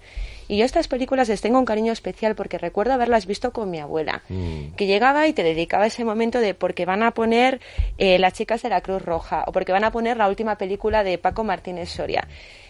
Y entonces son películas que al final tienen asociado un recuerdo para ti, que son parte de tu historia emocional, con las que te reíste, viviste tu infancia, compartiste un momento bonito. Y como la Navidad es un momento de compartir, nos parecía lo más adecuado. Esas películas que al final están en la memoria de todos y que al final apetece volver a ver una y otra vez. Y que a lo mejor simplemente no te acuerdas, ¿no? Pero si tú entras en tu plataforma y ves que ahí está, cómo está el servicio, te acuerdas, te apetece, te ríes, la disfrutas. Es una película absolutamente divertidísima y maravillosa. O Cateta Babor, que te estoy viendo ahí en color eh, en la carátula. Es decir, es que hay mil películas. Si ¿Tú la idea te- ya sabes que lo que queremos es que siempre intentamos que la gente joven, joven redescubra el cine español. Más Entonces, qué clásico. forma más bonita de sentarte en familia y poder descubrir todos estos actores y estas películas cómicas tan estupendas que se pueden ver perfectamente y que es para pasar un rato maravilloso. Claro, y la Navidad te apetece mucho eh, en un momento dado ver comedias, algunas que te llegan más al corazón que otras, tipo Sor Citroën, fíjate, uno de los clásicos del cine español porque ha sido vista por millones de espectadores y que tiene su momento cómico, su momento divertido. A mí me parece que es, habéis encontrado una fórmula estupenda para que en estas Navidades uno de los ciclos que tú puedes seguir Tú te puedes hacer el tuyo propio, ¿eh? Claro. Eh, evidentemente es este que te propone Frisole. De todo lo que hay aquí, María José, y ahora le preguntaré también a Raquel, ¿qué es, ¿cuál es esa película que nunca te cansas de ver? Pues yo creo que una de las ventajas que tiene Flixolé y sobre todo esta colección especial que hemos hecho, que son películas que nunca te cansarías de volver a ver. Mi favorita de todas ellas es Mi tío Jacinto. Claro. Eh, es una película que yo creo que es súper actual, Mm. que si se llevase el guion a hacerla ahora mismo estaría perfecta. Yo creo que Ladislao Batia es uno de mis directores favoritos, eh, poco descubierto y, y bueno, eh, el actor está espectacular, esas tomas de cámara, ese niño con esas lágrimas, el Madrid antiguo, se ve la la Plaza de las Ventas, la Plaza de Castilla. Es, esa película es espectacular. ¿Y la tuya? Pues mira, yo es que voy a tirar por mis pequeños placeres Marisol Rumbarrío, porque a mí me fascina esa Marisol con su madre que es Isabel Garcés, que son mujeres independientes, que no hay un hombre que le respalde, que ella trabaja en una gasolinera, su madre en una tienda de electrodomésticos. Es la época en la que están llegando los electrodomésticos, la nevera, el desarrollismo, la formación de las clases medias. La madre no sabe ni cómo vender la cafetera porque no sabe ni cómo funciona. Y ellas dos, todas valientes, se van a, a Río, a Río, a cruzar el Atlántico a buscar la hermana desaparecida. Entonces me parece muy revolucionaria, ¿no? Porque no muestra la imagen de la mujer típica. Son mujeres independientes que ahí se están buscando las castañas y con muchísimo sentido del humor. Entonces, a mí esa película le tengo muchísimo cariño. Me fascina, me encanta. Pues fíjate que a mí eh, me gustan muchas. Yo no voy a hablar para que no digáis que soy muy pesado con de Marisol. Entonces, como sabéis, que es mi ídolo, tengo que hacer un paréntesis. Eh, me gusta mucho las, chicas de la Cruz Roja, a pesar de la película, porque sale en Madrid que ya no existe. Y es fantástica. Aparte que la remasterización, todas ellas están remasterizadas, de sonido, de imagen, como incluso se ven, exacto, se ven incluso mejor que se vieron en su momento en el estreno de cine. Y eso, uno de los ejemplos claros son las películas de Marisol, que se ven fenomenal, como las de la Durcal, y se ven también extraordinariamente bien eh, cosas como la chica de la Cruz Roja, donde además el esmancolor con el que estaba hecho es muy brillante y entonces llama la atención. Bueno, pues ver cómo había tan pocos coches en Madrid, toda la calle Alcalá de arriba abajo que ha cambiado bastante, por donde se circulaban los coches que ahora se circulan dando. Eh, cuando existía la calesera, que hasta hace pocos años detrás del cine Callao de Madrid, eh, muchos rememorábamos los momentos en que las chicas se juntaban y hablaban y tal en la calesera, que ya no existe, ¿no? Eh, donde están los, eh, cerca del retiro, eh, que no era el retiro, porque era realmente en banco, donde se situaban en las mesas petitorias de, que ponían las banderitas donde ellas se reunían. Es tan emocionante ver ese Madrid. Y la ropa es toda la moda de, esos años, de esos años. Que ahora mismo es súper vanguardia prácticamente. Sí, pero además van todas guapísimas. Sí, van todas guapísimas. Van en distintos estilos, pero van todas muy guapas. Es una película en la que, bueno, Concha Velasco está espectacular. Todas. Y da gusto verla, sí. Todas ellas están, eh, están fantásticas. Pues ya hemos dejado tres joyas estupendas para no perderse estas navidades. Claro, nosotros es nuestra nuestra opción, que la, la volvería a ver con todo con todo con todo placer, pero los que no os cansáis nunca de Paco Martínez Soria, que son miles, millones de gente que no se cansa nunca de Paco, es que tenéis todo Paco Martínez Soria, con lo cual os podéis hacer vuestro ciclo. Hoy me veo La ciudad no es para mí, luego la de los hijos, que es la segunda, luego me veo en la tercera, o la cuarta, o la quinta, o la sexta, la que te dé la gana. Y se nos ha olvidado La Gran Familia. Ah, bueno, un clásico de Navidad. Un clásico de Navidad. Clásico de Navidad, claro, con Chencho, si nosotros lo tenemos en nuestra... Claro, de sintonía. Con, Chencho desaparecido, ese momento cumbre de, de la gran familia y ese padrino, ese padre, esa madre, ¿no? Además, ahora recuerda que si quieres ver estas películas, no necesariamente tienes que estar conectado a Internet, directamente te las descargas, las guardas en tu lista y las puedes ver desde cualquier dispositivo a la hora que quieras, donde quieras, internet no hace falta y se ven perfectamente con su calidad HD y a la hora que uno quiera. Claro que muchas veces se nos olvida eso, María José, y esto es fundamental. Bueno, si te parece, si vamos a hacer un balance de lo que ha sido eh, ya que estamos finalizando el año, de lo que ha sido Frisol en este año. Pues sí, la verdad, porque estamos bastante contentos con el, lanzamiento de la plataforma. Fue en noviembre del año pasado. En apenas un año hemos conseguido eh, que nos consiga muchísima gente, no solo que sea eh, abonado en la plataforma, sino a través de las redes, la cantidad de, de, seguidores que tenemos, tanto en Instagram como en Facebook, como en Twitter, los seguidores que tenemos de YouTube y sobre todo las cosas que nos cuentan, que nos cuentan unas, unas cosas súper bonitas. Y yo creo que eso se agradece porque uno de los motivos del lanzamiento de Flixolé fue un poco apoyar y rejuvenecer al cine español que se había quedado con esa etiqueta aburrida de, del cine de barrio y hemos conseguido llegar a tanta gente joven que nos ha sorprendido. Y bueno, otra de las cosas buenas que hemos hecho es que hemos llegado a muchos acuerdos con instituciones Mm. para que pues eh, la Universidad Rey Juan Carlos, eh, la Universidad Villanueva, sus alumnos tengan puedan estudiar cine a través de Flixolé. Eh, hemos llegado a un acuerdo también con el Instituto Cervantes, donde todos los centros a nivel mundial tendrán acceso a la plataforma para que puedan estudiar y enseñar cine eh, y disfrutar de nuestras películas y al final es la viva historia de España a través del cine. Así que bueno, hemos crecido bastante y estamos muy contentos con la, con la gestión que hemos llevado. Hemos tenido también nuestras películas exclusivas, nos hemos sumado a la moda y con nuestras películas de Parchís, que ya nadie las veía y aprovechando la sinergia de otras plataformas. ver, sí, Exacto. Y luego hemos tenido, y que tenemos en exclusiva, eh, lo más visto del mes pasado, que te lo tenía de sorpresa para contártelo, que aunque las películas no fueron eh, unas películas excelentes, eh, pero sí que tuvieron eh, bastantes eh, gente que- fueron a verlas, que fueron las películas de los hombres G. Y quería aprovechar desde aquí y de verdad rendir un homenaje a Manolo Sommer, que Mm. Que está trabajando, que ha trabajado mucho por el cine español y yo creo que a mucha gente se le olvida porque como hizo esas películas tan, eh, digamos, light, como eran Todo el mundo es bueno, Todo el mundo es peor, Pero hizo películas pero hizo maravillosas. películas maravillosas y, Y- una de las que tenemos, que es lo que te venía a comentar, Mm. eh, que hemos- es, solo se pueden ver en Flixolé, además con la calidad HD con la que nosotros trabajamos, es la de Adiós Cigüeña Adiós. que ¿Ya la las- tenéis? sí. ¿Ya la tenéis? Es una de las películas más taquilleras de la historia Pero ya, del cine. ¿eh? ya, ya la puedo ver, no Sí, lo digo en serio. sí, sí, sí. Porque, mira, tu- tuve una conversación con Enrique Cerezo hace mucho tiempo, en el, eh, antes de iniciarse Flisole, ¿no? Y, y le decía, Enrique, ¿qué pasa con los derechos de Summers? Que es súper complicado. Dice, me estuvo explicando, bueno, y era como un laberinto eh, complicado porque eran varios herederos, bueno, fue un lío.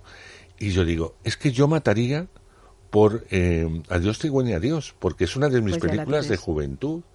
Recuerdo que se estrenó en el Cine Avenida de, Madrid, hoy desgraciadamente una tienda de ropa, pero era un cine maravilloso. Y al lado, en el Palacio de la Música, eh, estaba El Padrino. O sea, El Padrino y Adiós Cigüeña Adiós. La taquilla española superó con creces los espectadores Adiós Cigüeña Adiós que El Padrino. O sea, imagínate, por eso te decía María Bueno, José, pero es que Adiós el éxito sí. que fue Adiós Cigüeña Adiós. Ha sea, tenido más algo- espectadores que Mujeres al borde de un ataque de nervios. Que sí, que sí, que sí, ya es te una lo digo película yo. que ha funcionado muy bien. Y bueno, gracias a la familia eh, que nos quiere un montón y, que mal le que gusta habéis mucho. Flixolé, hemos conseguido recuperar el material, eh, digitalizarlo y que esté disponible para que lo puedan ver en cualquier parte del mundo. Bueno, yo aparte que lo voy a ver en cualquier parte del mundo, sabes cuál va a ser mi siguiente película pedirte. ¿Cuál? Adiós, cigüeña, adiós. Ah, A mí me bueno. gusta mucho ver Frixole, me encanta. Y además ella lo sabe, que me meto y hay cosas que, que las recupero en, en, en Frixole. Pero me gusta mucho el soporte físico, muchísimo. Y cuando no tengo una cosa en soporte físico de, de algo favorito que me la veo cuando me da la gana, eh, que también lo podría ver en otro dispositivo, pero verla en mi televisión grande, ver mis cosas, son mis cosas. Y le pido el soporte físico. Y Pues entonces me la vas hace- a ver mucho me mejor en copia. Flixolé. Sí, lo sé, lo sé, pero te voy a pedir Pero el bueno, le soporte físico. pediremos, le pediremos permiso a nuestra A amiga Carmen Sumes para ver si podemos dártela en soporte físico. Bueno, si puedes. porque solo la tenemos para, Para disfrutarla en Flixolé, en exclusiva, pero pediremos permiso para bueno, yo poder soy, ofrecértela. como soy un enchufado, lo pedirá a Carmen. Bueno, que me y a encanta. ti te quieren además todo el mundo, o sea que seguro. me gusta mucho que, aparte de que esté esa película y que imagino que poco a poco podéis conseguir otras de Manolo, que hay películas maravillosas, eh, me gusta que los hombres G, que fueron también un fenómeno cinematográfico, Sufre Mamón, por ejemplo, es otra película de, de Es la película más vista del año Eh, pasado, Sufre Mamón, Exactamente, porque eh, ya en cines fue un pelotazo sí. tremendo y que fue un regalo que le hizo eh, Manolo Summers a su hijo, que entonces, como decía él, que yo tuve la fortuna de entrevistarle muchas veces, eh, mm, me ha superado en popularidad. Ya soy el, ya no soy, eh, es mi hijo, sino que yo soy el, el padre del de hombre G, ¿no? Decía él con mucho orgullo, quería muchísimo a, bueno, quería muchísimo a los suyos, eso está claro. Pues tenemos las dos, la de Sufre Mamón y Suéltate el pelo, y la de Sufre Mamón ha sido la película más vista del mes pasado. Qué bien. Además Cómo- hicimos coincidir con el concierto que tenían ellos en Madrid y la verdad que ha sido un exquitazo. Cómo me alegro. Tenemos que ir acabando, pero eh, ¿cuántas películas hay en catálogo ahora?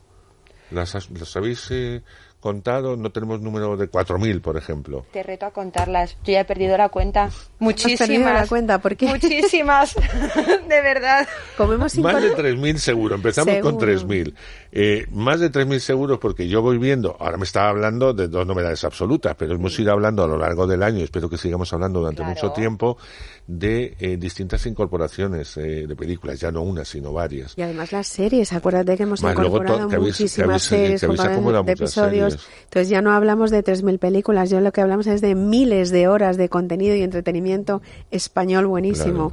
Bueno, español internacional, porque ya sabes que también tenemos un buen cine italiano. sí, todo, todo, buen todo cine el francés. neorrealismo, todo el cine negro de la RKO y clásicos de la RKO. Exacto, que nunca que lo están- dejamos ahí, pero es... Algún día hablaremos de eso, si te parece. Sí, sí, sí. Porque es cine español y algo más, siempre Sí, lo hemos sí. dicho, Frisole.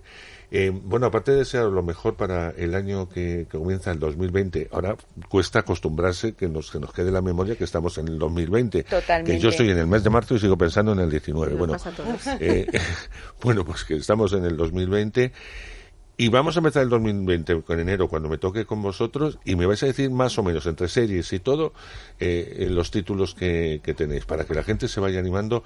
2,99 a- al mes eh, menos de 30 euros eh, al año. Como os decía es un regalo espectacular. Yo quiero que este año que es lo que venía a deciros a Raquel a María José os traiga cosas buenas. Siempre se desea lo bueno a la gente que se quiere. Y cuando uno hace el bien, y vosotros hacéis el bien a mucha gente eh, que está enganchada no solamente a Frisoles, sino también al canal, que lucháis y que amáis vuestro trabajo, se merecen recompensas. Y yo espero que este año esté lleno de recompensas. y de cariño y de mucho amor para Pues las gracias, dos. ya sabes que te queremos. Y sí, yo te quiero mucho también, lo digo de verdad. Y cuando ya me regalas yo este a Dios, ya ni os cuento. Le hago un monumento. Bueno, ahora en serio. Dicho esto, gracias chicas. Y vosotros no esperéis más fris, ole. Tenemos el mejor regalo del mundo para esta Navidad. Está hecho de ilusión, de inocencia, de curiosidad, de magia. Esta Navidad vuelve a ser un niño. Disfruta, descubre, comparte sueños, regala ilusión. Regala Flixolé. Más de 3.000 películas y todo un año de cine por menos de 30 euros. Flixolé, cine español y mucho más.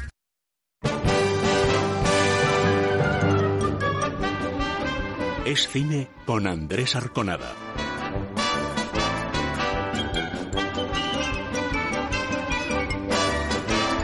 Podría ser un musical. Una de nuestras protagonistas eh, canta y lo hace muy bien. Y además le gusta muchísimo el, mundo de los musicales. Y, y además en el mundo de los musicales no puede fallar nada, porque como vaya algo mal dentro de un musical se viene todo abajo. Pero pasaría lo mismo si todo lo que ocurre en la función que sale mal también ocurriese en la llamada en vida real que sucediera algo malo, porque entonces no sé cómo continuarían con tanta desgracia. Es una función extraordinaria. Primero tiene una maquetería eh, teatral fantástica. Y a partir de ahí lo que necesita son unos buenos actores y una buena dirección y para que el público entre desde el principio en la función, en el, en, el juego, porque no deja de ser un juego que propone eh, esta función y se ría a mandíbula batiente desde que empieza hasta que acaba. Yo debo reconocer que el día que fui a ver la función había una señora con una risa que era un auténtico pitido que me ponía un poco de los nervios y decía, pero bueno, esta gente que está arriba, ¿cómo puede seguir? Porque ya la gente se reía más de la buena señora que esperaba ver cuando se ríe, que se estuvo riendo toda la función y que creíamos que le iba a dar un ataque o de lo que estaba pasando en un escenario. El argumento es muy sencillito, es una, una pieza teatral en la que se cuenta como un grupo universitario que nunca eh, logran el reparto perfecto, por fin han logrado un reparto perfecto para interpretar una función pues de, de misterio, a lo típico a- tipo Agatha Christie, para que todos nos situemos. Y desde el principio, absolutamente desde el principio, eh, todo va saliendo mal hasta que llega un crescendo en que ya el espectador no sabe cómo puede terminar y lo que es peor, que los actores que están arriba tampoco saben cómo pueden terminar. Ellos ponen voluntad para que mm, hay una norma eh, en el teatro de pase lo que pasa, incorpóralo y tú tira para adelante. Pero bueno, eh, incorporar lo que les pasa es imposible. Por lo tanto, eso es lo que provoca la carcajada en el espectador. Yo decía que estaba muy bien escrita porque la gente se ría, se ríe del malo que le pasa a los demás. Y a estos pobres les pasa de todo. Entonces, en vez de tener comprensión, no reírse, dejar que se recomponga el no. Eh, cuanto más cosas trágicas le suceden, más se ríe el espectador. Somos así de puñeteros, pero así es la vida real. Dirigida por el mismo que, ha dirigido en varios países, incluido en Londres la función con la ayuda de uno de los grandes de Illana. Eh, es posible ver en el Teatro Latina todos los días la función que sale mal. El reparto es extraordinario, absolutamente extraordinario, todos ellos, pero había que elegir porque traer a los ocho era complicado.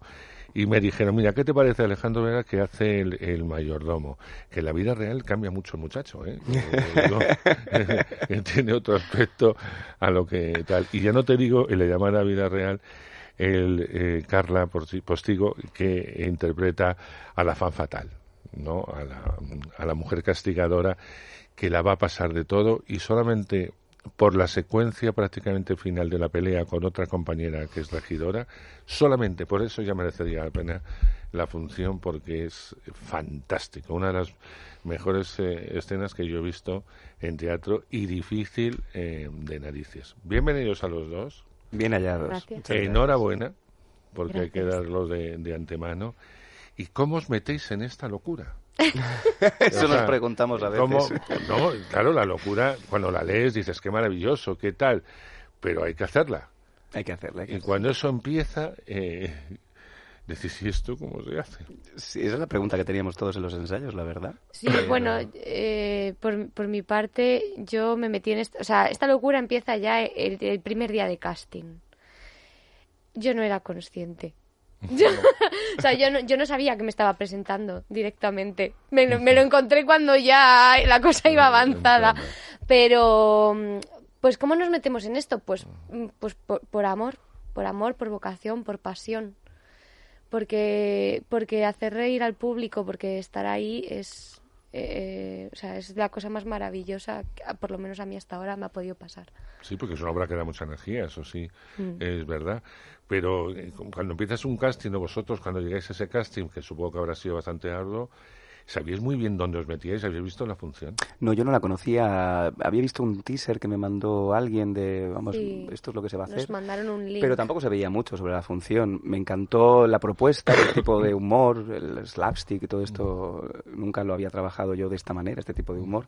Y me llamaba mucho la atención, pero sí que es cierto que hasta el segundo día de ensayo no fui consciente de la exigencia física que iba a conllevar esta función.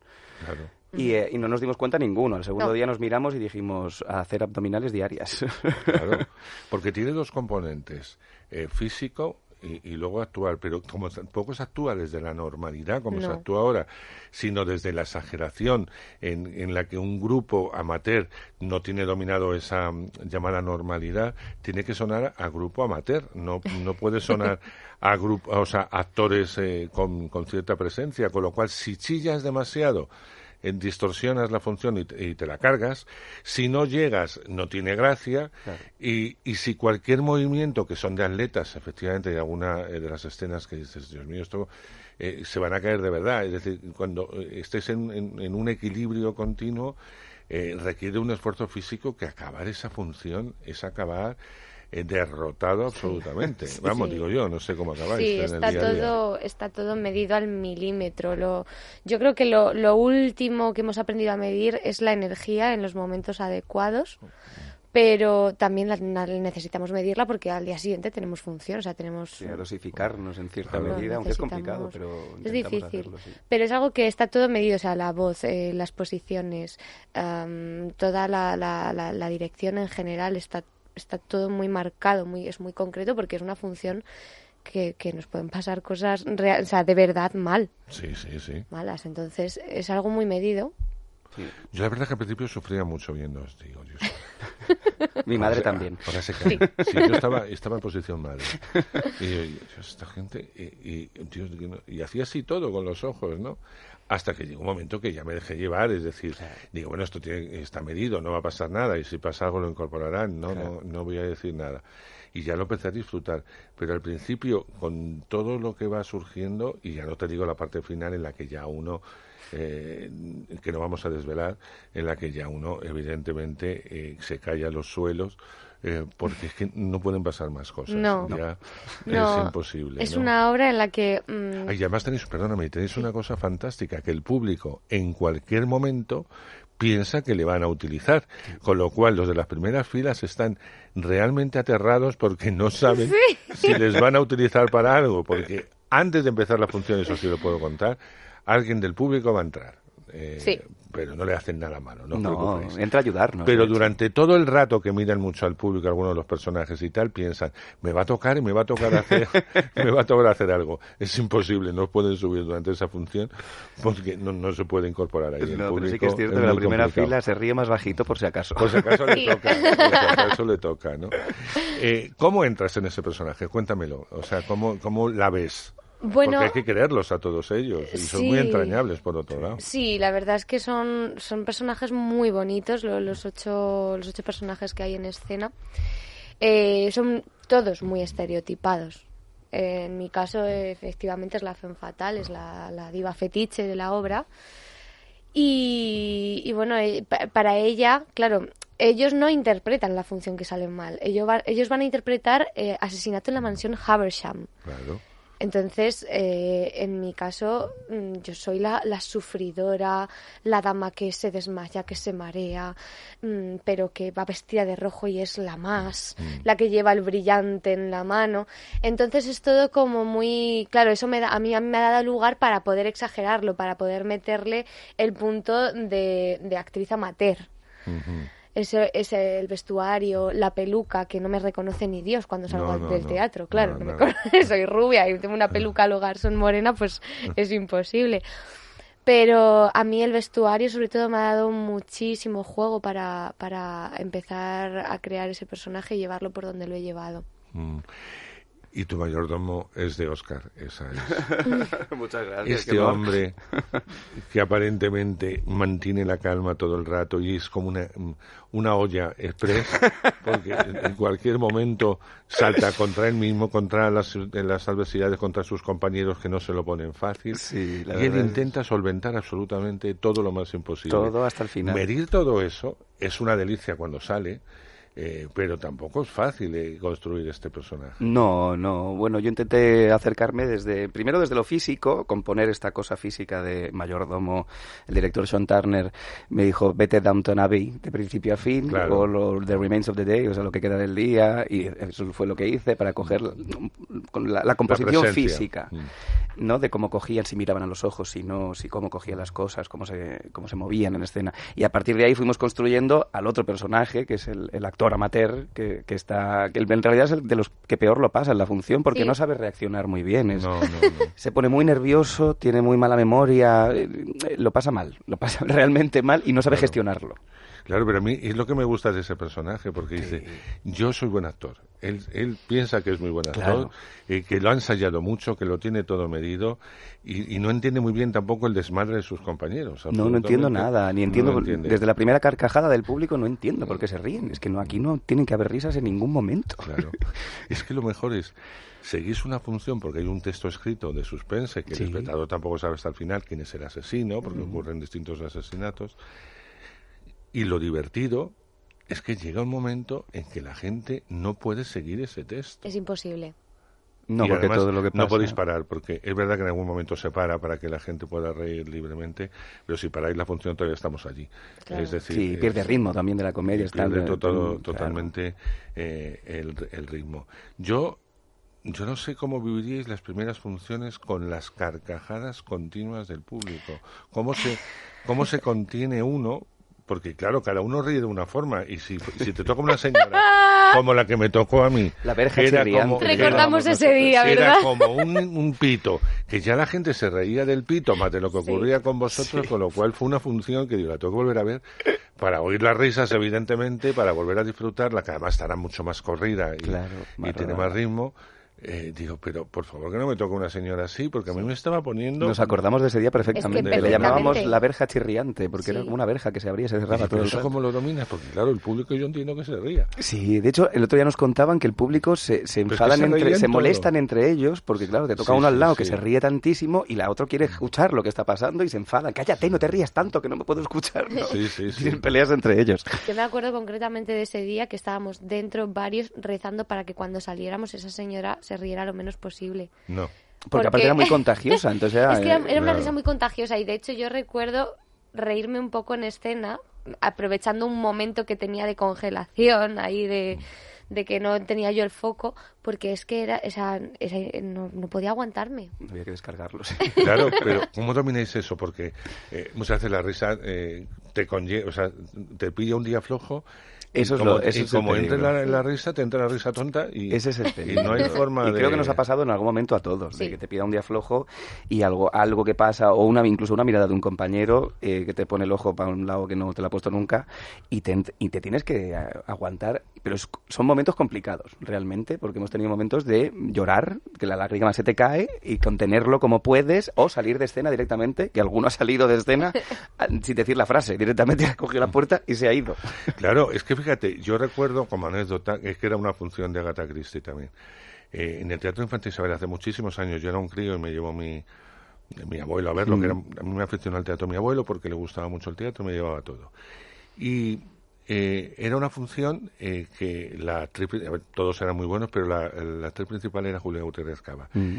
Y en un momento dado de la función, que se producen, en las obras de, de Agatha Christie se producen muchos silencios. No sé por qué, pero se Mm, producen sí. muchos silencios. Bueno, pues en un silencio, y esto lo juro que es verdad, eh, un espectador tuvo una flautulencia que se oyó en todo, en todo el teatro. La frase que venía a continuación, Oh. eh, porque es que acababa de, de aparecer un muerto, es de Julia Gutiérrez Cava, tenía que decir, ¿quién ha sido? o, o uno, imaginar lo que o sentiría uno de, esa mujer. Yo lo, yo lo comenté alguna vez con Julia. O era o uno de vosotros, uno de vosotros ha sido. ¿Quién ha sido? Una cosa así. Eh, eso era tremendo porque todos se miraban. Hombre. Absolutamente todos. Sabiendo y lo que todos venía. sabían la frase que venía continuación. Entonces todos iban girándose eh, hacia el escenario. El espectador no era consciente, pues no sabíamos la frase que venía Claro. a continuación. La gente se rió porque fue de esos de cosas Claro. estruenduosas que se oye. Pero no sabíamos muy bien qué pasaba en el escenario, bueno, al principio, pero que no se podía. Bajaron telón. Totalmente se bajó telón. Eh, como si hubiera sido intermedio, se bajó telón. Sí, estuvimos 5 o 10 minutos y tal, como intermedio. Sí. Volvimos a entrar. Sube y no había forma de moverse. claro es que otra vez quién ha sido pues claro se suspendió la función, pidieron perdón, porque ya en el momento que se volvían es que eran lágrimas, o sea, lágrimas, eh, de, no, de no poder. ¿no? Y, No y yo es que nunca, nunca supe qué pasaba a continuación de la frase, eso me lo contó Julia. Es decir, que de alguna forma el espectador sentado en la butaca no sabía por qué ese ataque. Porque, Claro. bueno, un- perdón por la expresión, un pedo puede durar lo que dura, pero no tanto tiempo. Claro, pero claro. tener al guapo de seguir con eso, porque si encima dicen la frase, imagínate lo que. Vamos, es que salen como la senda de elefantes, o sea, salen todos los Exactamente. de- Pues de esto pasa en la nuestra todo el rato, me Sí. refiero a los personajes. Pero todo el eh, rato. Les pasa todo el De rato. hecho, a mí, a mí me costó los primeros ensayos, hasta que pasaron unos cuantos, me costaba, me costó no reírme en escena. Porque claro, ya no es, ya no es lo que haces tú como personaje, es lo que hacen tus compañeros. Y de hecho, yo el otro día, hace poquito, hace dos semanas, fue la primera vez que, que lo vi desde fuera, que pude ver la obra, y me di cuenta de cosas que no había visto en ningún momento, Eh, claro. porque claro, no, no estoy en No, escena o estás, estoy eh, no detrás. tienes la perspectiva, claro. Y, y hay cosas que, que, que pienso, ¿cómo, cómo, ¿cómo conseguimos aguantar? Yo, yo por lo menos en mi caso lo llevo por mi personaje, que lo que hace es cabrearse. Mm. Se cabrea, entonces asumo esa mala leche de no entiendo por qué la gente se está riendo Mm. y esto es intolerable. Mm. Y entonces así consigo aguantar. Y cuando ya intentan sustituirla, ahí lo vamos a dejar. Esto ya eh, para ella es la mayor humillación, porque la que empieza mm, flojita acaba siendo eh, la reina del espectáculo. Le pilla el sí. Y, y- y está, está muy bien formada, ¿no? Eh, mm, ¿Cómo fue todos los ensayos? ¿Cómo, cómo eh, fue ese primer día de estreno? Eh, cuando ya por fin, porque claro, uno conoce una comedia al principio para hacerle gracia, pero luego eh, de hacerla continuamente ya no se hace ninguna gracia. El chiste está contado 40.000 veces, Sí, ¿no? sí, y las sí. acciones también. ¿Cómo vivisteis ese primer día? Pues llegó un momento de ensayos que necesitábamos. El director lo decía y ¿no? nosotros decíamos necesitamos ya público porque ya no es que no nos haga gracia a nosotros. Claro, ya llegas a dudar, eh, estoy haciendo lo mismo que hacía o, o Esto hace gracia, esto no hace hace gracia, gracia. ya o lo, de- lo estoy haciendo de otra manera y ya no hace gracia. Entonces lo, lo ansiábamos mucho el primer día con público y fue- yo lo recuerdo maravilloso porque de repente todo encajó. Claro, todo cuadró, todo todo, encajaba, sentido. todo tenía sentido. Y aparte Sean Turner, que es el que nos dirigió mm, junto con David Otone, que lo ha montado ya en no sé cuántos países del mundo, él tenía muy claro, él te decía en los ensayos, aquí vas a tener una ovación, aquí vas a tener una carcajada general, aquí va-". y no fallaba nada. Todo lo que dijo que iba a pasar pasó. Exacto, sí. Entonces fue, bueno, pues una contestación de, de- de- de- bueno, lo tenemos. Sí, necesitábamos esa, esa reacción de, de la gente. ¿Y el inglés estaba contento? Porque, Sí. eh, porque, claro, ha visto la reacción en muchos países con el elenco español. Sí, pero buena idea. Venía de montarlo en Corea, que son muy retraíditos en mostrar sus emociones. Entonces, para él fue un gusto llegar a la, a la sangre latina. Sí, claro, en la De que nos hecho- podemos pasar tres pueblos. y podemos- Exactamente. Aquí nos tenía que amarrar un poco Yo los, aluciné los machos. bastante con Sean porque cada vez que lo veía yo sentía que era como su primera vez. O sea, se ríe con todo como si fuera la, la primera vez que lo ve. Sí, Cada porque aparte aprovecha mucho lo que le da cada, cada actor en cada país, las Su cosas dirección nuevas. ha sido fantástica, la verdad que, Sí. que, que ha sido... nos Y luego lo tenía ayudado todo, tan medido y tan estudiado de haberlo montado tanto. Sí, lo tenía todo que muy lo hizo claro. muy fácil el proceso de ensayos. Nosotros Sí. la primera semana estuvimos ensayando el final de la función. Empezamos por el final de la Sí. función. Curioso, pues ya lo más difícil, ¿no? Claro, Claro, que era lo que había que ensayar complicado. más para que nadie sufriera daños permanentes. Claro, entonces cuando Bueno. ensayamos la, la primera parte, cuando ya llegábamos a esa parte que ya teníamos ensayada, ya, ya dijimos, ya está, Ya está montada. ya está montada. Pero yo supongo que hay maratones en el cuerpo porque hay mucha caída. Sí, Sí. hay, estamos mucho, llenos. Hay mucho golpe, tenéis que estar de maratones por todo. Sí, estamos llenos, Pero pero somos Bueno, estamos magullados. contando como una especie de tragedia, ¿eh? pero, eh, o sea, una cosa es lo que ellos sufren, que sufren mucho, tanto en para la llamada vida real como evidentemente como, como personajes, pero el espectador no solamente no sufre, además es una función en el que yo cuando la vi dije, porque fue, yo creo que fue de las primeras funciones eh, que yo vi, eh, digo, la oreja, eh, oído va a fun- de la oreja, de Boca boca, oreja, el, el oreja a boca, Sí. como queráis, va a funcionar muy bien, porque Sí. eh, mm, en- el público sale entusiasmado. Sí. Sale entusiasmado. Yo no sé si lo notáis en el día a día en el arte. Sí, sí, sí, de hecho, porque de hecho la promoción, lo que es promoción de la función, hemos empezado a hacerlo la semana pasada, Sí, ahora, con sí. más asiduidad, y el teatro ha estado muy lleno en todos los días de entre semana desde que días. estrenamos, y se Sí. nota mucho que la gente se lo pasa muy bien y que la recomienda, porque es algo que hacemos todos. Cuando algo te gusta y te lo pasas muy bien, Tenemos sales un- con vitalidad y con ganas de irte a tomar algo, Tenemos pues una señora que viene cada vez con una persona diferente. Sí, ha venido ya no sé, siete ocho Va trayendo- va trayendo Va trayendo amigos. gente. Va trayendo, pero ella viene, ella vuelve. Claro, se ha hecho un bono. Sí, yo creo que sí, porque si no, no. Bueno, hay gente que le gusta una comedia o una cosa y se convierte en fan. Sí, sí. Un día, si sigue yendo, le tendré que dar un homenaje. Decir, por cierto, vamos a agradecerle sí. a esta Hemos dicho, señora. Habrá que hacerle algo. Cantarle el cumpleaños feliz, aunque no sea su día. por, por venir y tal. Eh, con esto quiero acabar, pero ¿cuál es eh, la clave del éxito? La clave del éxito de esta obra. Aparte de las risas o no sé, ¿cuál es la clave? La clave para que guste a todo tipo de público. Mm. Unos se reirán más, otros se reirán menos, pero todo el público coincide en que es una función que no te debes perder. ¿Por qué? Bueno, yo creo que como cada personaje es muy estereotipado, pero es muy di- son muy diferentes entre ellos, yo creo que siempre hay alguien que se puede sentir eh, se puede sentir reconocido en cierta figura. Entonces, eh, yo creo que yo creo que todos en algún momento, aunque no a- aunque haya gente que no sea no se dedique a esto, yo creo que sí, sí pueden, sí se les puede pasar por la cabeza qué pasaría si yo me subo ahí y me pongo a hacer algo parecido. Yo creo que se sienten identificados en algún momento con, con los personajes. Y, y luego hay un tipo de un, es un humor muy universal, lo que decías tú antes, somos muy cabritos en ese sentido. Sí, sí. Nosotros si vemos a alguien caerte por la calle, que se cae, lo primero es la carcajada de la risa, Sí, luego ya vamos a nada más preocuparnos. dramático que un resbalón. Claro. Puede pasar de todo, Sí. pero la gente no lo puede evitar. Exactamente, entonces ver a ocho personajes sufriendo muchísimo y pasándolo realmente mal, a, eh, a pesar de, eh, les hace mucha gracia. Yo creo Claro, que es un- es que aunque haya momentos que eh, tu tipo de humor no coincida, como es mm, tan seguido, o sea, cada, cada chiste es, va tan, un, tan seguido uno detrás de otro, en algo, en algún momento, sí o sí, te tiene que hacer gracia. O sea, es imposible que la obra entera pase desapercibida. Por cierto, ¿hacéis dos funciones algún día? Sí, Los, sábados. A, las 6 y a las 9, sí. Terminamos ¿Y sí. eso? Haciéndolo. Haciéndolo.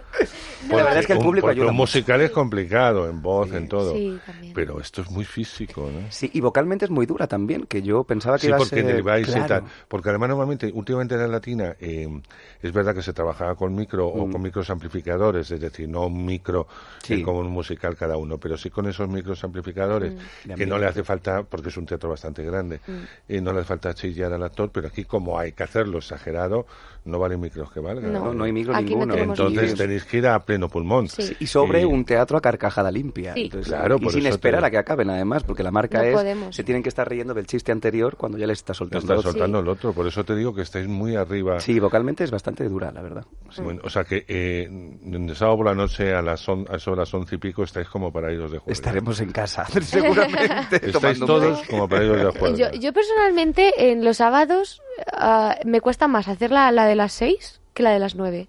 Anda, Sí, pero vienes de la siestita. Claro, es que, es que nosotros tenemos que estar una, una hora y media antes. Claro. Entonces estar a las cuatro y media es como, uff. Es la Pero la bueno, es siesta. verdad que sobre todo el, el sábado, que es el día que tenemos dos funciones, el público es el día más agradecido. Claro, la Porque latina... claro, es sábado. La gente que va a las seis va con el plan de luego irse a tomar algo, cenar. O vienen de tomar cañas de la, por Y, la y mañana. la gente que viene a Ha las nueve, claro. la gente que viene a las nueve viene despendolada.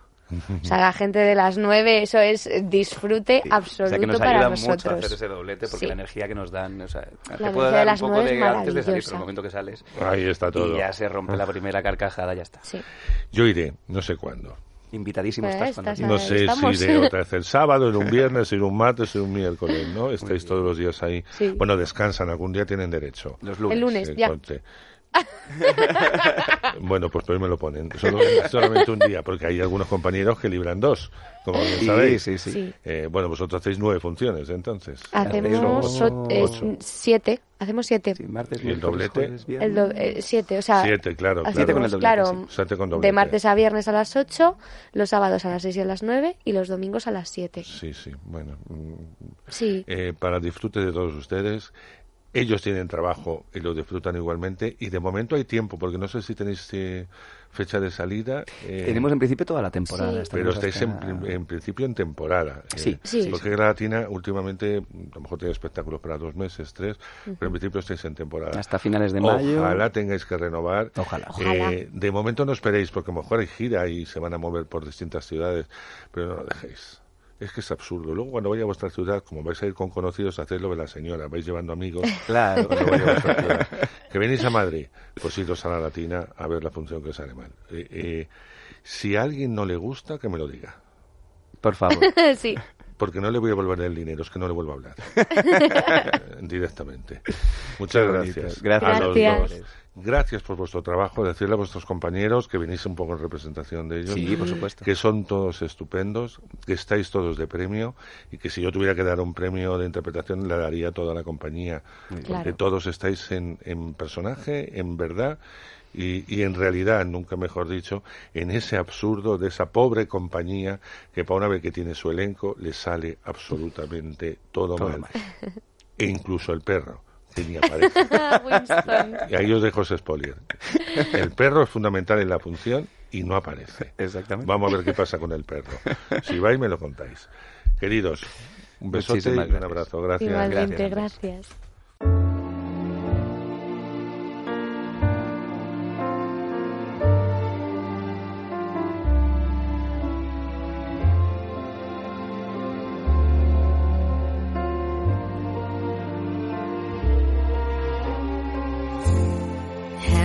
Yourself a merry little Ay, qué nostálgico me pongo con esta canción. Eh, hay una peli que llegará el año que viene, eh, Sergio, que se llama Julie, Judy. Judy, que es la no es la biografía de Judy Garland, realmente se va a los últimos tiempos que ella pasó en Londres, porque murió muy joven, no, Mm. no tiene 50 años, aunque aparentaba 70 de la vida que llevó. Bueno, el caso es que han llevado esto al cine, que eh, René Sesvega, que ha protagonizado a, a Judy Garland y que además canta ella, no Judy Garland, eh, no ha doblado a Judy Garland, pues eh, van a estar nominadas, eh, seguro, en los En Oscar. principio la película se iba a estrenar en Navidad, pero Sí. luego, no sé, decisiones comerciales la retrasaron, pero se iba a estrenar ahora en Navidad. Exacto, bueno, pues ahí incluye, ella en los últimos tiempos estuvo en Londres, en Londres era y sigue siendo un ídolo, no te puedes imaginar, y de ella tú vas por Londres en tiendas y está lleno de cosas de Judy Garland, o sea, es un, es un icono, ¿no? Bueno, pues eh, en este disco, en la banda sonora, con las canciones de Judy Garland, eh, canta este villancico, esta canción de Navidad, que de alguna forma tanto Sergio como yo, como todos los que han ido pasando por este programa, eh, nos hace sentir que os debemos eso, una felicitación que de verdad, a veces para muchos eh, la Nochebuena eh, son fiestas eh, muy duras cuando no tienes a los tuyos, cuando todo está lleno de recuerdos. Pero yo mientras que recuerdes, estás viviendo y estás recordando y lo tienes a tu lado. Yo es la filosofía que he tenido durante muchos años y por eso no me amarga la Navidad. ¿no? La recuerdo con nostalgia y la recuerdo bonita. Así que si tenéis niños, fundamentalmente, eh, y tenéis a vuestra familia al lado, disfrutar la leña. Eh, que, que hay gente que se amarga cuando llega la Navidad antes de, de pasarla. Así que Sergio, muy buena Navidad. Igualmente, que sé que la vas a pasar con los tuyos. Igualmente, felices fiestas y felices fiestas a todos los oyentes, ¿no? Que nos, que nos siguen durante todo el año Ahí y que es una forma también de agradecerles que estén ahí, pues si no estuviesen ahí, no estaríamos nosotros aquí. Es verdad, es verdad. Eh, hoy hasta Víctor, en nombre de todos los Mm. técnicos que han hecho este programa, que yo creo que son todos, o casi Prácticamente todos. todos. todos. Pero es porque se pelean por estar con nosotros. Sí, sí, es eso. Sobre todo eso. Me dice ahí Víctor. Sí, sí. Ha dicho un el, sí. San Román, el San Román lo tiene como muy claro. Él, pero bueno, en- en- muchas gracias Víctor por este programa y evidentemente a todos los compañeros que han estado en la parte técnica. Lo dicho, la semana que viene, eh, en vísperas ya del año nuevo, eh, vamos a estar con vosotros. Hasta entonces, ir al cine, en pantalla grande, se disfruta un montón.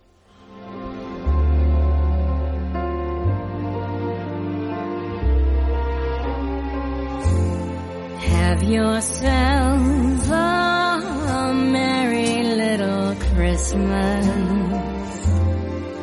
Let your heart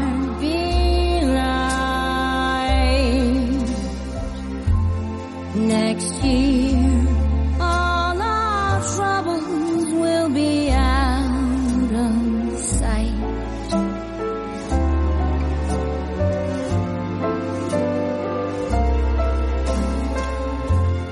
Have yourself a merry little Christmas.